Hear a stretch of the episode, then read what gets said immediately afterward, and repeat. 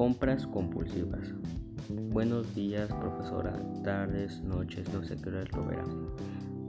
Pero bueno, comenzaré con el tema.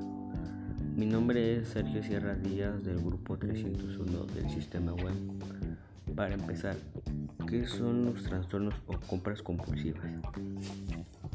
Cuando hablamos sobre esto es cuando alguna persona se dedica a comprar sin control alguno y con una gran ansiedad esto debido a que se encuentra solo, triste o muy muy decaído. Y pues las compras le suponen un gran alivio de ansiedad mientras realiza esta acción. Esto también puede traer muchas consecuencias al nivel económico ya que es devastador. Gastan mucho dinero y mucho tiempo en algunas compras. También tienen efectos que se vuelven más adictas a la sensación de ansiedad y una gran pérdida de control, ya que la persona no se centra en las cosas que hace u ocasiona. ¿Cómo podemos detectar a alguien que sufre de esto? Pues ocasionalmente están deprimidos, bajoneados, tristes y pues casi siempre salen solos. Son muy aislados, no les gusta tener compañía, por así decirlo. Para continuar, hice algunas observaciones al ver quién compraba más, si los hombres o las mujeres, y resultó que el 1% y 11% se desvarían más entre las mujeres al 11% al realizar este tipo de actos, ya que esto lo ven como comprar objetos asociados en la apariencia personal. Serían como los perfumes, maquillajes, bolsos y calzados, entre ropa y muchas cosas más.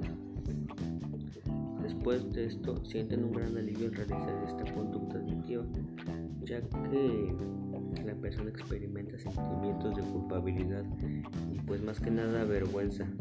Y esto es un, y esto es un poco, ya que el comprador no se limita al comportamiento, sino esto también incluye a personas que dedican una gran cantidad de tiempo yendo a comprar ven algo que les gusta, satisface y llama la atención, pues ellos no dudan en comprarlo.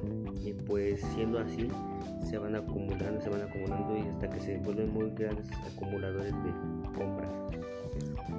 Y pues es grandioso que es muy grandioso y asombroso que el sujeto es o persona esté compre, compre y compre, pues ya que si realiza esta conducta se siente bien con él mismo pero en el fondo no, se siente insatisfecho y necesario. El comportamiento de esas personas suele darse entre las emociones, ya que se de vergüenza o no tener nada que hacer con el aburrimiento. A veces son las cosas tan insignificativas o involuntarias que llevan a la obsesión y claro se vuelve una gran adicción. Ven cosas en internet y pues no dudan en comprarlo y compran y compran y compran. Se vuelven muy grandes acumuladores de esto.